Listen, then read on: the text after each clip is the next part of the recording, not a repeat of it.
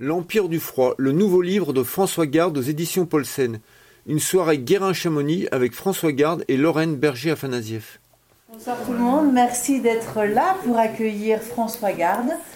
François Garde qui commence à devenir un, habitué de la maison, mais, mais c'est bien quand même si, si tu te présentes en deux mots pour ceux qui ne te connaissent pas. En deux mots, alors, euh, Que, dire euh, eh bien, j'ai un, vécu de, haut fonctionnaire euh, avec des expériences notamment en zone subantarctique et antarctique. Je me suis occupé d'affaires polaires dans ma vie professionnelle, mais j'ai aussi été directeur général de Val d'Isère, par exemple. Je n'ai pas fait que des postes, jamais à Paris quasiment. Toujours par monts et par vaux, avec un fort tropisme pour l'outre-mer, l'outre-mer chaud et l'outre-mer froid. Mais en fait, euh, moi depuis tout petit, je sais que je suis romancier, mais même si mon premier roman, je l'ai publié que quand j'avais 50 euh, ans passés, bon, concours du premier roman, etc. Ah bah non, mais tu peux le dire doucement, ça, quand même, euh, bravo. Prix concours du premier roman, c'est... voilà. Hein ben, pour, pour ce qu'il advint du Sauvage Blanc en 2012. Voilà, ça a été mon entrée, euh, mon entrée euh, dans l'écurie Gallimard euh, pour toute une série de textes. Et puis j'ai fait des pas de côté avec Paul Senguerin parce que sur des textes qui me semblaient plus destinés à ce type d'éditeur. Petite maison avec une forte identité. Le Gallimard est une grosse maison avec, on ne sait plus très bien ce qu'ils font, quoi, tellement ils font de choses. Et voilà, donc j'ai commencé pour ce qui concerne Paul Senguerin avec un recueil de nouvelles de montagne, Lénine à Chamonix finaliste du concours de la nouvelle, mais il n'y a pas de médaille d'argent ni de médaille de bronze, donc euh, voilà. Et puis j'ai publié il y a un an et demi euh, À perte de vue la mer gelée, donc une biographie imaginaire de Pythéas, le marin marseillais qui a découvert l'Islande 300 ans avant Jésus-Christ, donc il y a il y a de la tempête, euh, il y a de la banquise, il y a une rencontre Alexandre le Grand, enfin tout ce qu'il faut, c'est Hollywood. Euh, Mais bien renseigné quand même. Hein. non, non, presque tout est imaginé parce qu'on a très très peu d'informations. Donc, euh, avec le très peu d'informations qu'on a, on peut tirer toute une série de fils et raconter la vie de quelqu'un sur lequel on ne sait pratiquement rien. Et le petit dernier, celui qui... Qui n'est pas encore sorti. Qui n'est pas encore sorti. Mais qui sort la semaine prochaine. Il sort le 19 janvier parce qu'on a choisi la semaine la plus froide de l'année, enfin en principe. Et donc ça nous paraissait pertinent de sortir le livre sur le froid quand il fait froid. Voilà. Et pour un, livre qui s'appelle L'Empire du froid quand même. L'Empire du froid, qui est euh, un recueil, alors c'est pas des nouvelles, ou pas que, c'est 99 textes qui euh, parlent du froid euh, de, toutes les, de toutes les manières possibles. Je pense qu'il y en aurait peut-être d'autres, enfin 99 ça commence à faire beaucoup. Alors j'en ai pas mis 100 parce que 100 c'est un chiffre de perfection. 99 c'est pas tout à fait la perfection, donc voilà, ça m'a paru plus modeste de me limiter à, 99 textes qui vont de le plus court doit faire deux lignes et le plus long 3 ou 4 pages. en variant les styles, il y a des, euh, choses euh, sérieuses, il y a des choses humoristiques, il y a un poème. Il y en a, il y en un que j'aime bien, je vais vous le lire juste comme ça pour vous mettre dans l'ambiance c'est à la page, euh, peu importe, c'est le texte numéro 32 qui s'appelle Exercice. Voilà, je vous montre à quoi ça ressemble, hein, c'est celui-là. Vous que je ne suis pas trop fatigué. Il y a juste entre parenthèses, sur cette page blanche comme neige, raconte le plus mémorable de tes souvenirs en lien avec le froid. Cet exercice ne sera pas noté. Donc là, vous avez le droit de, renseigner le livre avec euh, votre... Sinon, euh, pour tous les autres, c'est quand même moi qui ai fait le travail, donc j'ai. ah, moi je pensais que c'était la page blanche qui illustrait le froid, qui voulait tout dire. Non, non, ah ben on peut, on peut, le, on peut le laisser blanc, mais, mais l'idée c'est quand même plutôt que vous preniez votre plume et que vous, mm. enfin, une fois que vous avez acheté le livre, vous en faites bien entendu ce que vous voulez. Donc il y a, y a, des poèmes, il y a des méditations, il y a des souvenirs, il y, a des, y a des petites nouvelles, il y a, voilà. Donc euh, bah, c'est quoi le froid en fait? C'est ça la question que, que, je me suis posée parce que pour avoir écrit sur des zones froides, montagnes, pôles, pour mettre euh, promener euh, euh, du Groenland à Kerguelen ou d'Antarctique en Islande, le froid, je l'ai affronté. J'aime pas ça, franchement, non. Alors c'est ça qui est étonnant, c'est que toi tu fais une, espèce de, comment dire, une variation sur le froid, alors que tu n'aimes pas le froid. Moi je trouve ça incroyable de d'étudier un thème qu'on n'aime pas. J'assume mes contradictions, euh, mais en même temps, j'aurais fait l'Empire du Chaud. euh, je pense que c'était plus. Ah bah c'était hot, mais bon, oui. C'était plus, plus, plus restreint, enfin, ou plus, ou bref, peu importe. Donc c'est le froid. Mais ce qui est intéressant, justement, c'est que ce soit un adversaire, Ouais. puisque le froid, euh, euh, enfin, je pense que personne n'aime le froid, c'est-à-dire, je, je, je vois personne qui soit ici en short et en débardeur. hein. donc, euh, pour traverser les rues de Chamonix, il fait quand même, euh, il fait- il- ça, ça gèle même pas. Tout le monde a mis trois, trois ou quatre épaisseurs de vêtements. C'est un aveu, mesdames et messieurs. Vous n'aimez pas le froid. Un aveu de faiblesse. Vous êtes capable de le supporter. Le vent froid, c'est agréable. Oui. Vous êtes, euh, voilà. Tu vois, au mois d'août, tu nous dirais ça, on serait pas d'accord du tout avec toi. Eh ben, au mois d'août, vous allez lire le livre et ça va vous rafraîchir. Donc, et on a du mal à parler du froid. Alors, Ouais. euh, moi, j'ai constaté ça en tant qu'écrivain, mais, mais on le constate tous dans notre vie personnelle. Vous dites quoi? Vous dites, enfin, nous disons quoi? Nous disons, il fait froid. Il fait très froid. Il fait un froid de gueux, un froid de loup, il fait un froid sibérien. Mais une fois qu'on a dit ça, on, on a tout dit. C'est compliqué de parler du froid. Et donc, c'est aussi ça qui m'a incité à dire euh, je, veux dépasser, moi qui prétends utiliser les mots de manière euh, pertinente, je veux dépasser cette impossibilité ou cette, pauvreté euh, du froid pour rentrer dedans hein, et, et- voir ce qu'il a dans le ventre. Si vous regardez chaud dans le dictionnaire, vous avez toute une série de synonymes. Il y en a, il y en a hum, trois lignes. Si vous regardez froid, vous n'avez aucun synonyme, sauf pour le sens figuré, un regard froid, une personne froide, etc., qui traduit. Mais, le froid du thermomètre, il n'y a pas de synonyme, il fait froid. Et, et cette euh, limitation du langage dit aussi quelque chose de, notre rapport avec le froid. Alors, on peut le mesurer. Il y a, un texte sur Celsius euh, qu'on ne connaît pas très bien. On connaît juste l'initiale de son nom, le C. Il fait 14 degrés C, parce que ça pourrait être euh, 90 degrés F, si on était chez Fahrenheit. Donc Celsius, personne ne sait qui c'est, donc j'ai un peu regardé. Euh, il n'est resté de lui qu'une initiale. Alors Celsius, en plus, il avait inventé un système qui était de dire euh, le, quand, quand, on- quand l'eau gèle, on est à 100 degrés, et quand l'eau bout, on est à 0 degré. Puis après sa mort, on a, inversé le système, et on a blackboulé à peu près partout Fahrenheit, qui ne résiste grosso modo qu'aux États-Unis.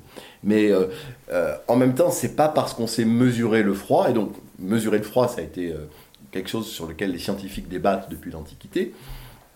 Et donc avec, avec Celsius, ou Fahrenheit si vous voulez, on a un instrument de mesure qui permet d'objectiver. On va pas dire il fait très froid, on va dire il fait moins 3. Bon, mais moins 3 ça veut rien dire. Est-ce que moins, que moins 6 c'est deux fois plus froid que moins froid?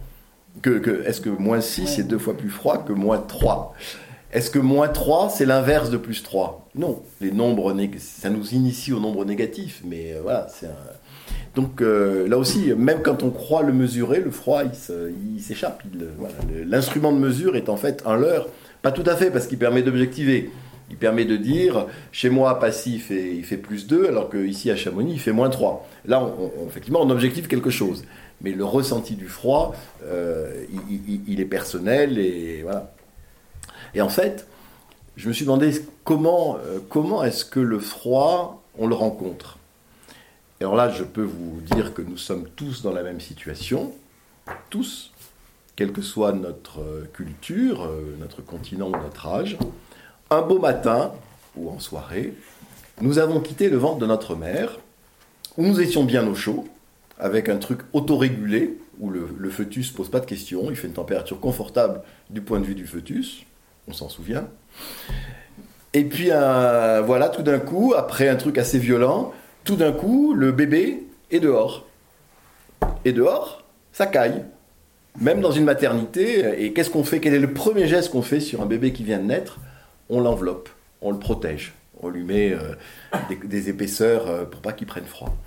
Et euh, du coup, je me suis dit finalement, dans beaucoup de civilisations, on valorise les sources chaudes, que ce soit le l'unsen japonais, enfin les sources chaudes, enfin le- le- les trucs très chauds quoi. L'unsen japonais, le hammam, le sauna, enfin tous ces trucs. Parce que là, on retrouve, et dans, lesquels, la, la banya russe, dans lequel on va à poil ou quasiment, parce que là, peut-être qu'on retrouve, pendant quelques quarts d'heure, le sentiment de, de, de- que le froid a disparu, qui, qui était le sentiment euh, qu'on pouvait que pouvait éprouver le fœtus euh, in utero. Bon, j'en sais rien, hein, mais euh, voilà. Donc le, le, le froid, c'est- tout ça à la fois. Mais ça a, Ah, commen- qu'est-ce que- ça a commencé comme ça. Qu'est-ce que tu veux que je lise pour illustrer? Parce que alors là, comme il y en a 99, on a le choix. Est-ce que tu, tu veux que je lise quelque chose Eh ben, alors, du Dans coup, tes variations Parce qu'il y a, il y a vraiment de... il faut pas. en- euh, ce- Celui-là, je l'ai un peu abordé. Oui. Euh, eh bien, euh, on va vous parler des aurores boréales qui ont un lien avec le froid. Ah bah oui, qui font rêver. Lorsqu'un ouvrier passe une lame sur une scie circulaire, le frottement métal sur métal produit une gerbe d'étincelles du plus bel effet. Lorsque le vent solaire vient frotter l'atmosphère terrestre très loin au-dessus des pôles, il se produit une incandescence à nul autre pareille, une effervescence de couleurs froides, un embrasement de photons dans l'éther infini, une danse de lumière formant des draperies au zénith de la nuit, une bacchanale lente de forme ondulante, une mouvante irruption des fils d'Apollon au royaume de l'obscurité. Si quelque humain perdu dans les hautes latitudes lève le nez et contemple pareil spectacle, il ne peut qu'être saisi d'un sentiment éperdu mêlant l'admiration et la crainte. La tradition de plusieurs peuples du Grand Nord raconte que les aurores boréales s'accompagnent parfois d'un son particulier, comme un très long feulement dans le silence nocturne. Les scientifiques expliquent pourtant qu'un tel phénomène se forme à une altitude comprise entre 80 et 1000 km, là où aucun son ne peut se propager. Ces lumières du nord sont considérées en Chine comme l'haleine de dragon volant dans le ciel. Pour les Lapons, ce sont les poussières soulevées par la queue d'un renard arctique en pleine course entre les constellations. Les Inuits y voient les âmes d'enfants morts-nés ou des torches allumées par les défunts pour permettre aux agonisants de trouver le chemin du paradis. Les scientifiques expliquent la différence des couleurs par la prédominance de tel ou tel atome et par leur hauteur dans l'inosphère. Et pourquoi prennent-elles des formes aussi diverses? Arcs, dunes, tentures, rideaux, bandes Et pourquoi sont-elles toujours parcourues de longs frémissements? Le spectacle nocturne se joue sur la voûte étoilée toute l'année, sauf si les nuages ou l'éclat de la lune empêchent d'en profiter. Le spectateur chaudement vêtu doit se tenir entre 65 et 75 degrés de latitude nord ou sud, idéalement dans une zone bien dégagée, guetter sur tous les horizons et faire preuve de patience. Le froid stellaire se fait peintre et magicien au-dessus de la nuit polaire. Même si je me méfie de l'enchanteur, j'admire l'enchantement. J'aurais pas écrit ce texte-là si je n'avais pas vu euh, des aurores boréales euh, en Islande et des aurores australes à Kerguelen. Et c'est un spectacle qui euh, est absolument enfin, du- du- d'une beauté euh, incroyable. Et le bruit, c'est incroyable aussi ce que tu dis. Oui, alors ça, le bruit, j'ai pas, j'ai pas constaté, mais ah ça, bon ça Mais tu ça serait, c'est ce que constate, enfin voilà, Oui. c'est la, la tradition euh, inuite qui disent Mm. que parfois on entend quelque chose, ce qui est scientifiquement impossible, mais je préfère croire les traditions inuites que les, que, que les scientifiques. Je vais peut-être lire, euh, moi, le, le texte qui est, qui un peu. Voilà. Euh, parce que comme c'est 99 textes, donc vous avez, euh, vous avez euh, un texte sur euh, le froid dans les films, dans les films d'Hollywood. Il y a des commentaires de poèmes de Victor Hugo sur le froid. hein, il neigeait, il neigeait toujours, qui raconte la retraite de Russie. Euh, le froid dans la peinture, euh, le froid dans la Bible, même si Nicolas ici présent m'a fait remarquer que j'avais oublié un psaume, donc euh, voilà, c'est avant. Mais donc il y a le, un, passage de l'Apocalypse de, Saint Jean qui évoque le froid. Voilà, on essaye de, j'ai essayé de regarder. je me suis interrogé sur certaines pratiques sociales liées au froid, comme le curling, ce sport totalement absurde où euh, on balaye, euh, espèce de pétanque sur glace, où on balaye la glace pour créer un petit film d'eau sur lequel dérive le, le palais pour se mettre à la bonne position. C'est un truc euh, à la fois absurde et totalement métaphysique Les Jeux Olympiques en plus. hein. et qui est un, Ouais. un- qui est un sport olympique. Non, non moins, euh, non moins étrange en termes de pratique sociale, les concours de sculpture sur glace. Alors Valoir, euh, pas très loin d'ici en Savoie, mais il y en a plusieurs autres dans le monde, je, vous donne la liste. Et c'est quoi la sculpture sur glace par rapport à la sculpture sur pierre ou sur, euh, ou sur bois? C'est quelque chose d'éphémère.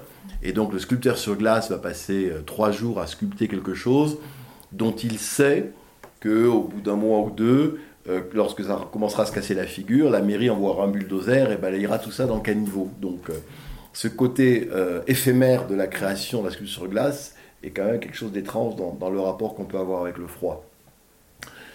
Mais je n'oublie pas le froid domestique, parce qu'il existe le froid que l'on apprécie.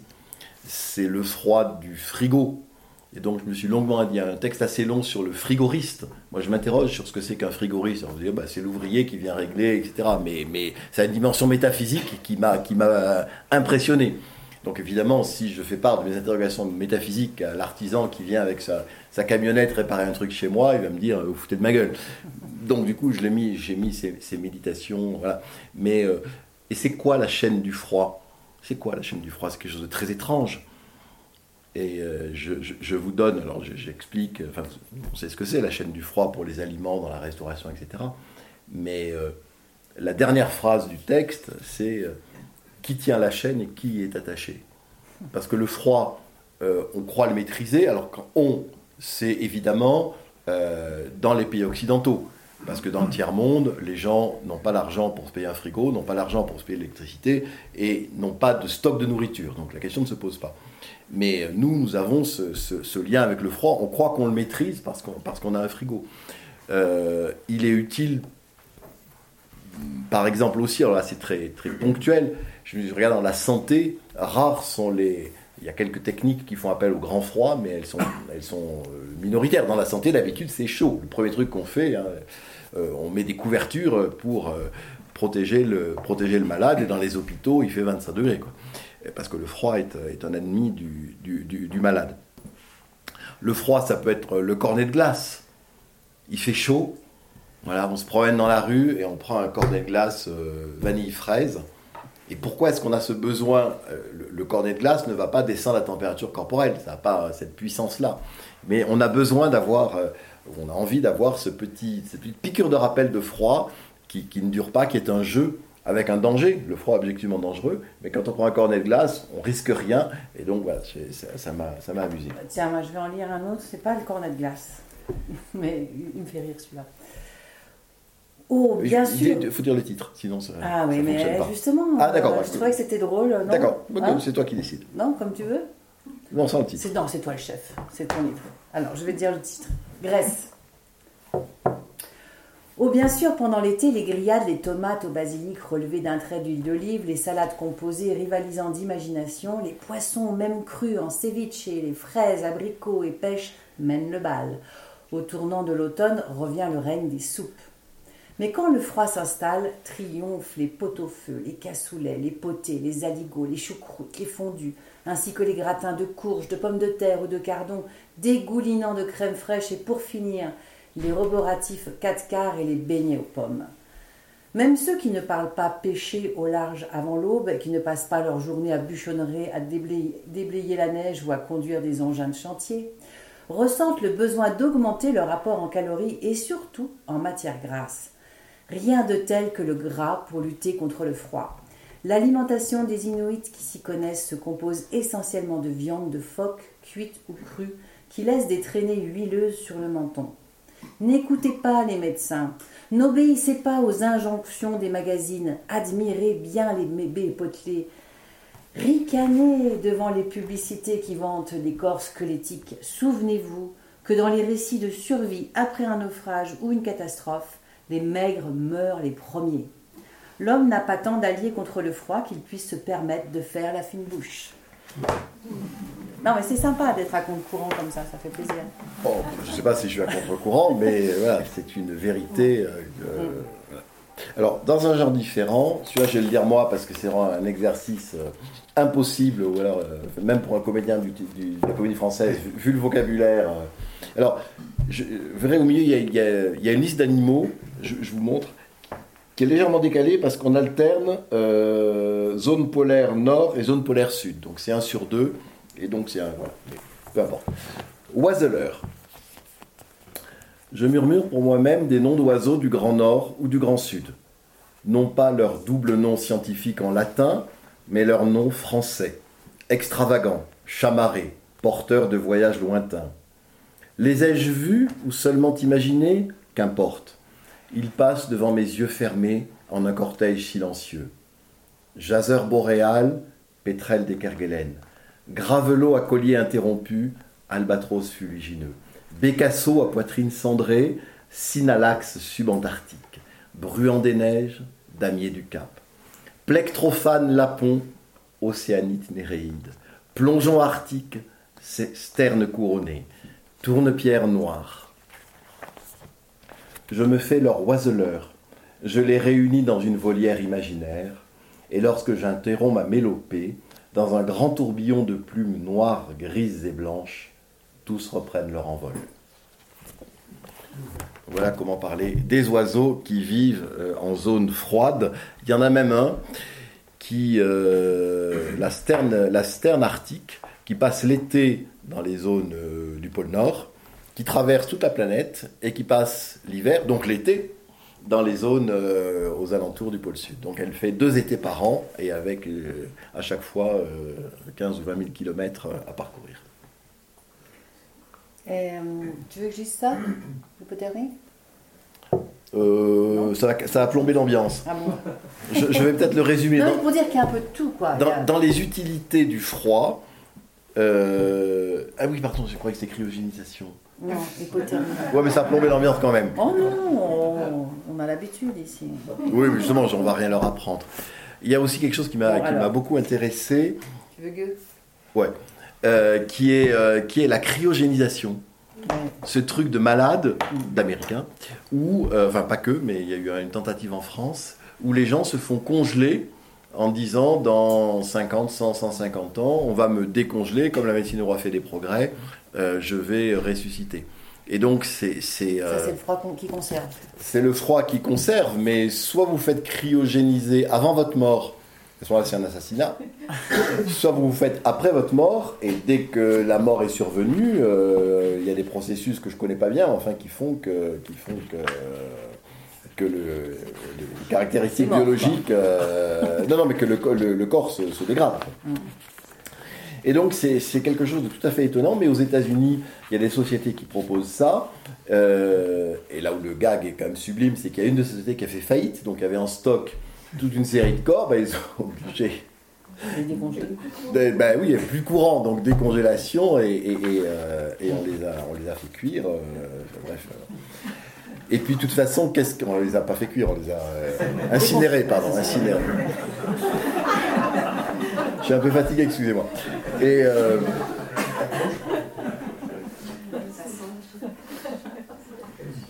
Et voilà, c'est pas c'est très étrange comme, idée de dire on va arrêter le temps, parce que bien entendu, il y a tous les paradoxes voyage dans le temps qui se réveillent. Quoi. Ils vont se réveiller 150 ans après, est-ce qu'ils auront une identité, est-ce qu'ils vont pas tomber amoureux de leur, arrière-petite-fille, est-ce qu'ils auront un patrimoine, enfin bon, tout, ça, va, tout ça va se, jouer. Donc là, c'est un texte un petit peu sérieux, et donc je vais vous lire juste la conclusion, parce que ça, vous mettra... Euh, hein. euh, on ne joue pas, donc j'ai des paradoxes du voyage dans le temps. On ne joue pas impunément avec pareil concept. L'homme n'est pas fait pour s'inventer une forme d'hibernation, même avec le concours grimaçant d'une science sans conscience. Certes, mais cette proposition paraît, au moins pour ceux qui ont les moyens de payer, une voie vers l'éternité. Malgré les réserves logiques, éthiques, technologiques, sociales qu'elle suscite, comme j'aimerais croire à cette promesse faustienne mais si fausse apparaît, le diable rôde non loin.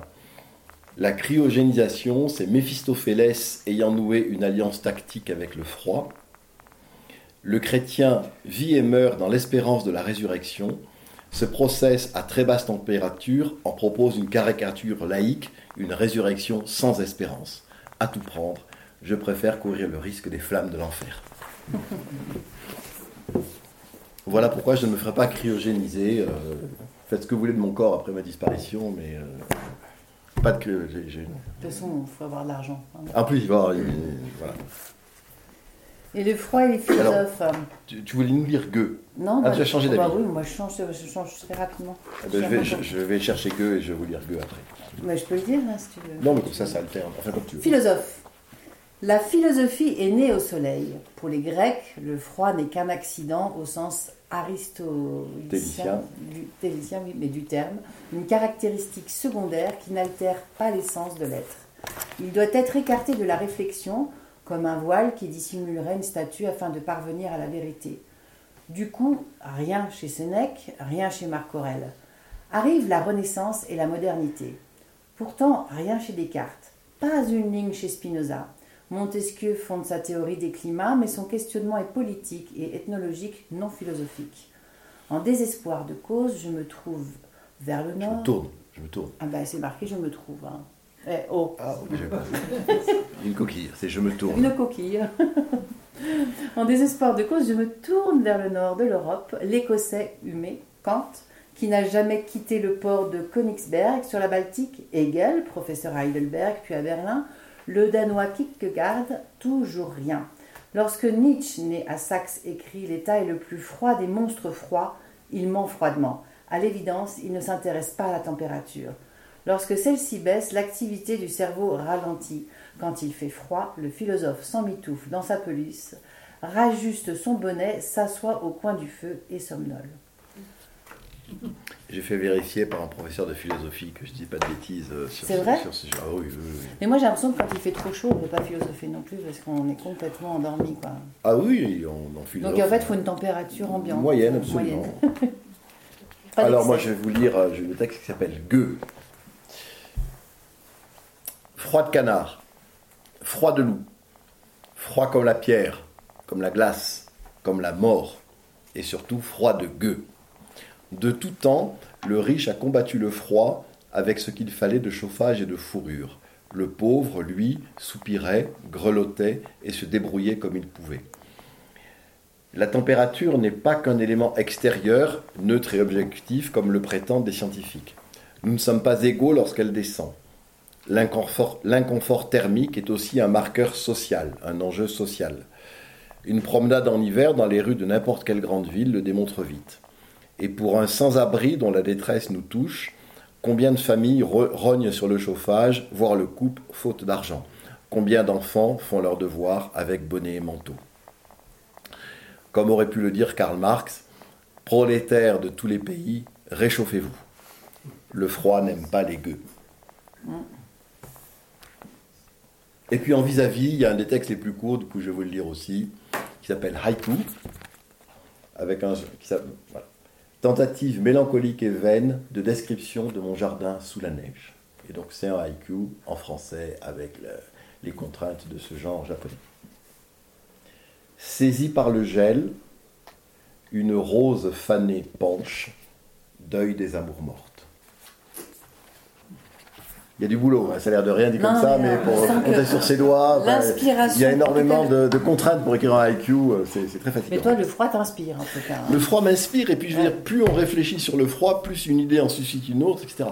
Euh, pendant que j'étais en train de terminer ce, livre, je suis allé au Muséum de Nantes, enfin je suis allé à Nantes, il y avait un festival qui se tenait au Muséum de Nantes, et euh, j'attrape le conservateur et je dis est-ce que des objets qui sont euh, en lien avec le froid. Alors il m'amène d'abord dans la section des, animaux empaillés, donc il y avait un ours blanc, un lapin arctique, etc. Je dis oui, ça, bon, d'accord. Il me dit ah mais attendez, on est dans les réserves, et là dans les réserves, il me montre une tenue inuite complète, ramenée en 1836, quelque chose comme ça.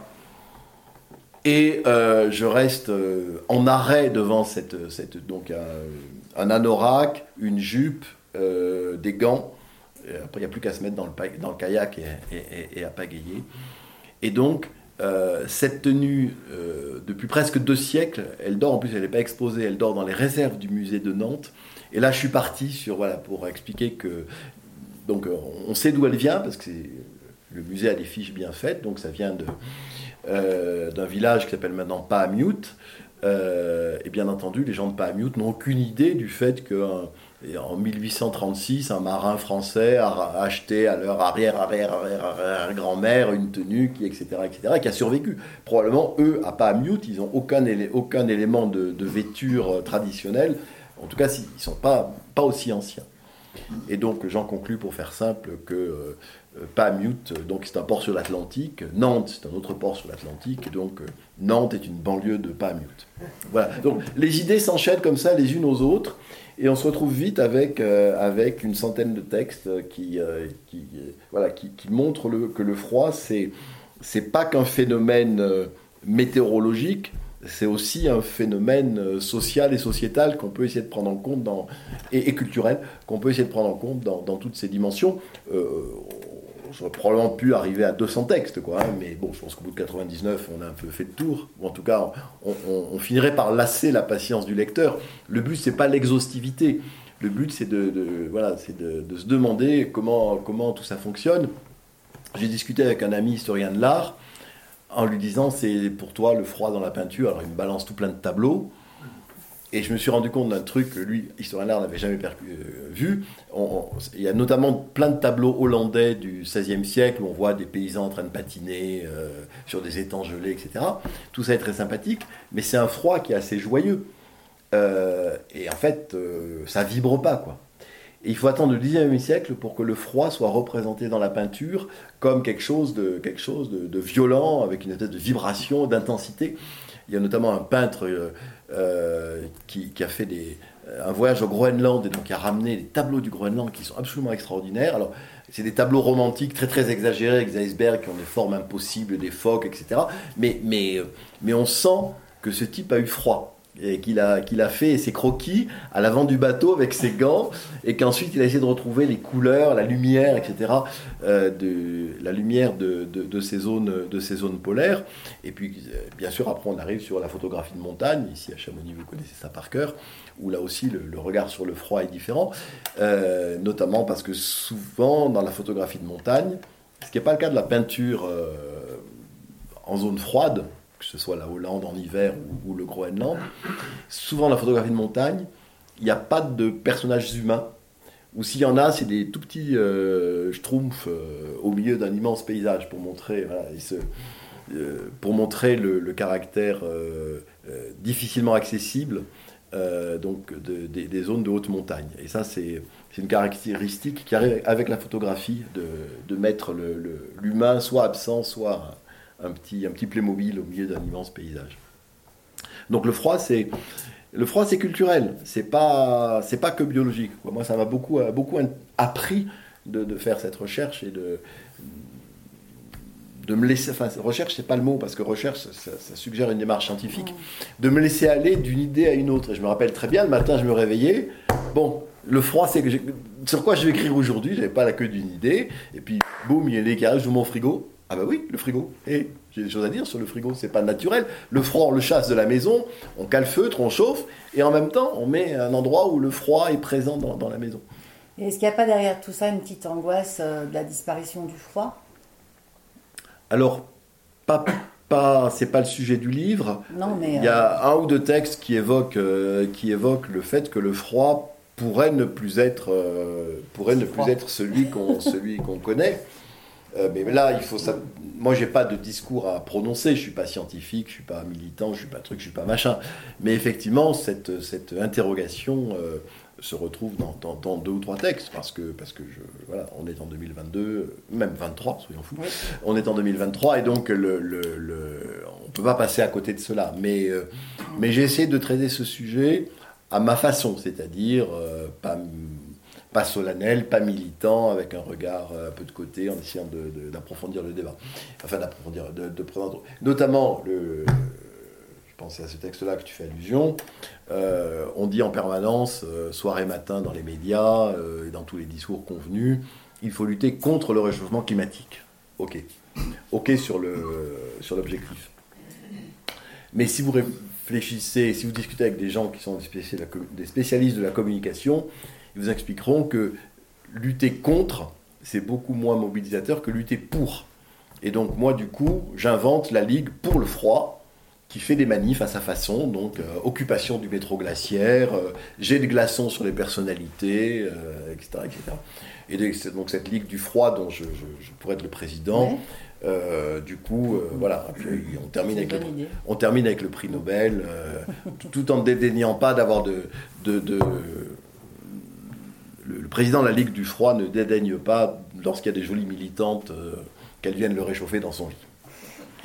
Mais ça, je m'inspire de quelques associations assez connues où ça fonctionne en matière d'environnement, où il y a une espèce de gourous comme ça qui vivent sur, qui vivent sur la bête. Je pourrais donner les noms après si vous voulez. Est-ce que vous avez des questions à propos du froid ou, des questions à poser plus particulièrement à François? Moi, je veux bien. Oui. Quelle est la couleur du froid? Ah, ben il y a un texte qui s'appelle Couleur. Eh ben, je vais répondre euh, en. Je suis meilleur à, l'écrit qu'à l'oral. Hein, je, je, vais le dire? Oh, je vais le lire. Il, suffit de chercher dans la table des maths. C'est pas ordre alphabétique, du coup je suis brouillé avec l'ordre Couleur, ça y est, j'y suis. C'est l'un des tout premiers textes que j'ai écrits. Alors, euh, j'aurais pu. Enfin, ça n'a aucun intérêt d'ailleurs. Mais, c'est une chose qui m'a frappé c'est le froid, ça a quelle couleur?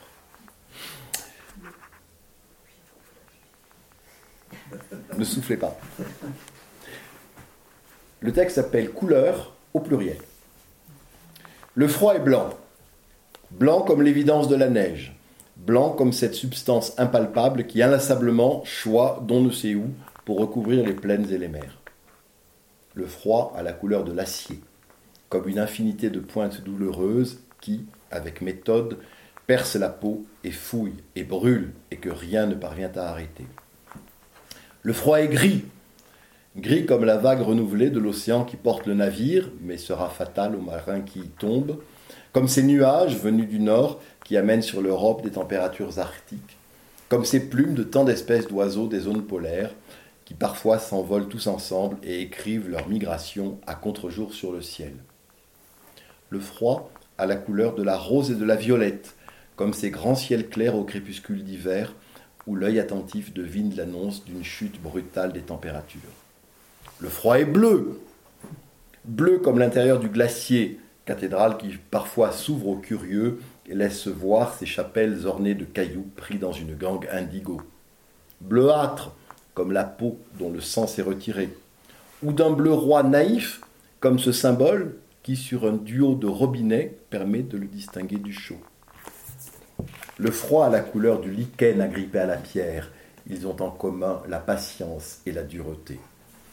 Le froid est rouge, rouge comme le sang répandu dans la toundra par une meute de loups affamés au, retard du printemps. Le froid a la couleur de l'ivoire, comme juste au-dessus des têtes ce toit terne et pesant, sans nuages et sans force, que rien ne vient réchauffer et qui miroite avec la banquise. Ivoire, comme une vertèbre de baleine sculptée par le vent sur une plage, ou comme une dent torsadée de narval. Le froid est noir, noir anthracite, comme une nuit sans étoiles, où rien n'indique que le soleil pourrait décider de revenir, ou comme la profondeur même de l'univers. Le froid est transparent, transparent comme un habile assassin. Le froid n'a pas d'odeur. Qu'est-ce que tu en penses, euh, toi le peintre? Euh, Soulage disait que sa peinture était froide. Froide. Mm. Ah oui? Mais quand on parle des couleurs froides. Oui. Le premier, c'est quand même. Euh, vous n'avez pas cité le nom de Courbet tout à l'heure. Euh, non, dans les peintres, non. Euh, je parle d'un tableau de Manet. Manet, oui. Lapi. Oui, enfin après, on peut, on peut en mettre tant qu'on en veut. Hein, mais... Il y a, une barrière personnelle. Mais cette époque, elle était complètement euh, prise par le froid. On, mm. le froid bah, on parle de peinture froide. Et puis c'est la peinture sur le motif, pas, mm, mm. par opposition à la peinture d'atelier qu'on pratiquait avant, qui fait que tout d'un coup, ça se met à vibrer. Quoi. Donc le froid n'a pas une couleur, il en a, il en a autant qu'on autant en veut. Mais il n'a pas d'odeur, c'est ce que tu finis par ça. Hmm. Et ce qui est intéressant, alors, on, a parlé du froid, parce que c'est le sujet du livre. Hmm. Et ce livre, en fait, il est un peu à double entrée. Euh, dire on peut et on doit le lire de deux manières à la fois. C'est à la fois un livre où vous allez euh, apprendre, parcourir, euh, voir plein de choses sur le froid, mais c'est aussi un, un, un espèce je dirais pas de jeu, parce que le terme jeu peut être mal compris, une espèce de défi littéraire, euh, de changer de forme à chaque texte. de trouver pour chaque texte une manière de, une chute, une ambiance, une, un mode narratif. Je vous ai vu parfois sourire, parfois être étonné. Voilà. Jouer avec ça en permanence. c'est compliqué parce que quand vous mettez 99 par texte par ordre alphabétique, euh, les textes, euh, ce qui fait qu'un texte est voisin d'un autre, c'est le hasard de l'alphabet. Et malgré tout, il faut que ça rebondisse en permanence. Et, moi, ça, ça m'a aussi euh, beaucoup intéressé, de cette fois-ci, simplement en termes purement littéraires, et quel que soit le sujet, de varier les longueurs, les formes, les approches, les ambiances. Alors, est-ce qu'il y a une écriture froide?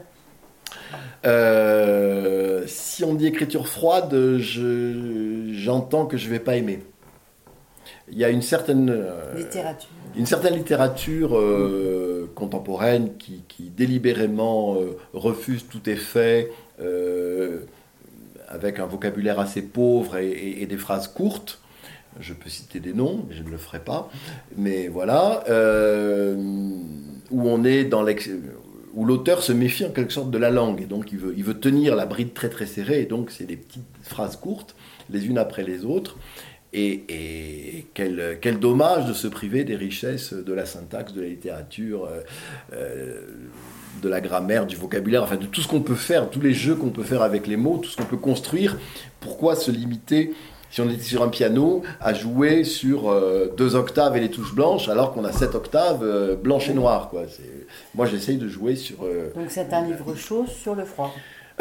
Hein c'est un livre, c'est un livre c'est en tout cas pas un livre de. C'est pas un livre de sachant. Hmm. Moi, je, non, mais c'est une variation, c'est une variation, voilà, c'est une symphonie. Alors pour rester dans le musical, effectivement, c'est 99 variations sur, sur le froid. Oui, on, peut, on peut dire ça comme ça. Mm. bénéfique aussi du froid. Bien sûr, il y a des effets bénéfiques du froid. Oui, il l'aime pas, mais il reconnaît qu'il y a des... Il y a des effets bénéfiques du froid. Euh, mais globalement, il reste, il reste euh, un, adversaire. Hein. c'est, euh, puisque J'aurais pu, ça c'est pas dans le livre, mais pour l'homme, tu penses ouais. bah, L'homme, il est né, euh, si j'en crois les paléo-anthropologues, l'homme, il est né quelque part du côté de l'Éthiopie, où il vivait à poil, très heureux dans la forêt, quoi, ou dans la savane.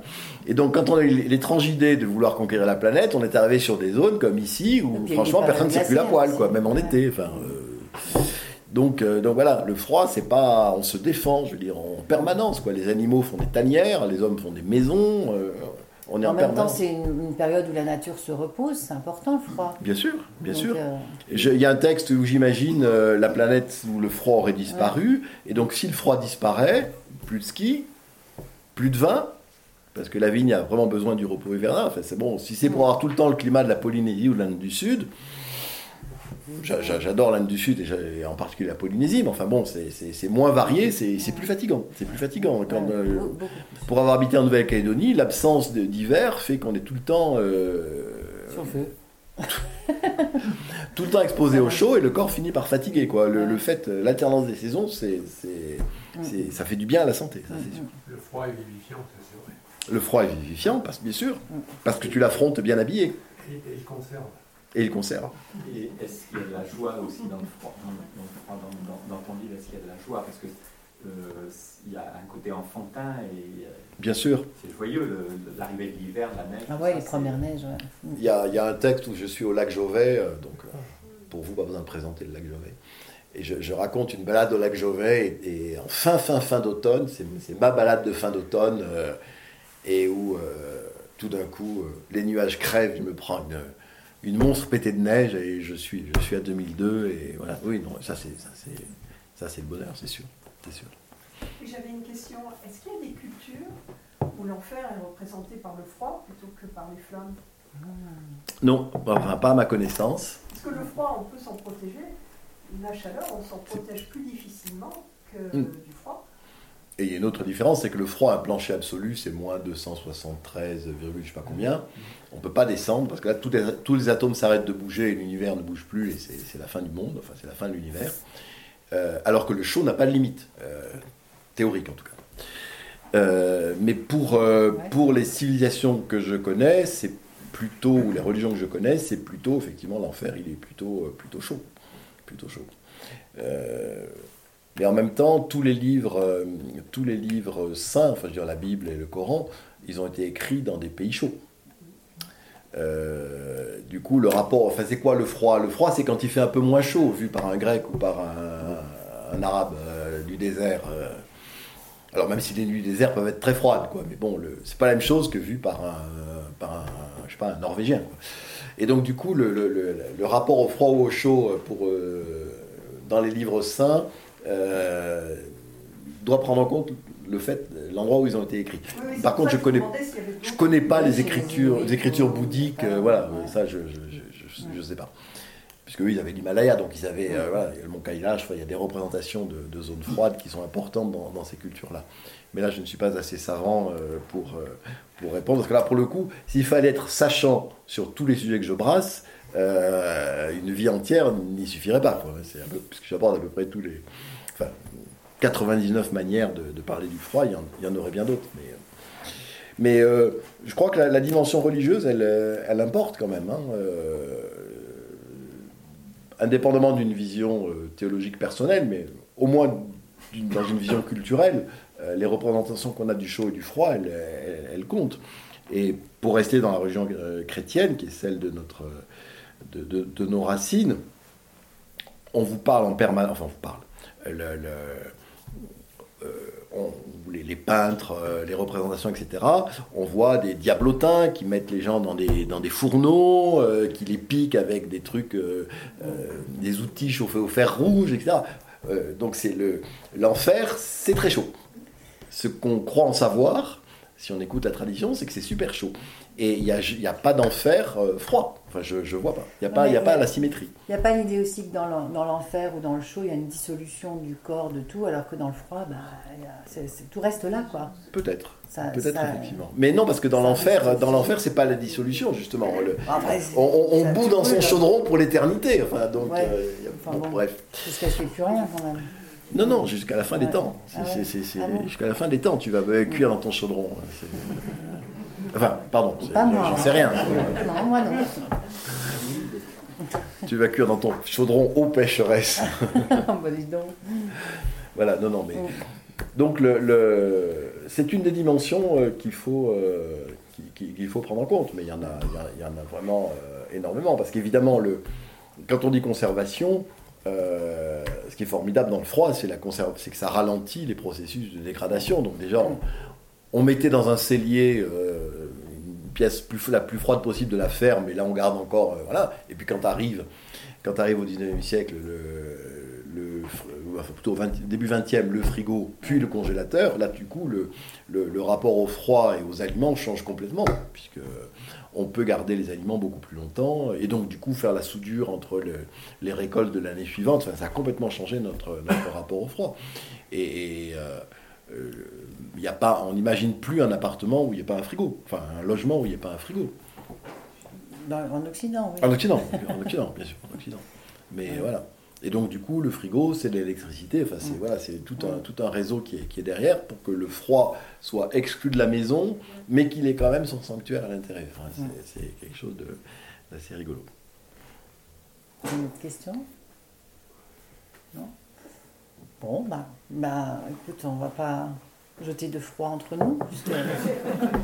Il y a un texte sur, il y a un texte qui s'appelle Eros sur euh, le chaud et le froid dans, la relation amoureuse. Euh, bien entendu, toutes les métaphores sexuelles euh, sont chaudes. Et le froid, c'est l'absence de désir, la rupture. Enfin, vraiment, quand on pense au sujet, qu'on tire autant de ficelles, qu'on, c'est, incroyable. Je n'imaginais pas quand j'ai commencé, quand j'ai commencé, je ne savais pas vers où j'allais d'ailleurs. Mais quelle idée t'as pris Pardon? Les écrits ont été euh, Sur, euh, sur 18 euh, mois. En fait, c'était plus une envie d'écrire, de faire une variation euh, littéraire C'était les deux, parce que le, parce que je, je, je, me suis rendu compte, notamment en écrivant celui-là, que, que le froid était difficile à saisir en littérature. Et donc j'ai voulu creuser, j'ai voulu creuser cet aspect-là. Eh ben merci, merci beaucoup pour. Merci de votre écoute. Merci de votre écoute. Et François reste euh, disponible pour signer quelques livres, voilà. dédicacer vos livres. Sachant que vous ne le trouverez qu'en librairie que à partir de jeudi. Oui, enfin, sauf, sauf, sauf, ce soir. On vous l'accorde ce soir. Et puis si jamais vous êtes là la semaine prochaine, on aura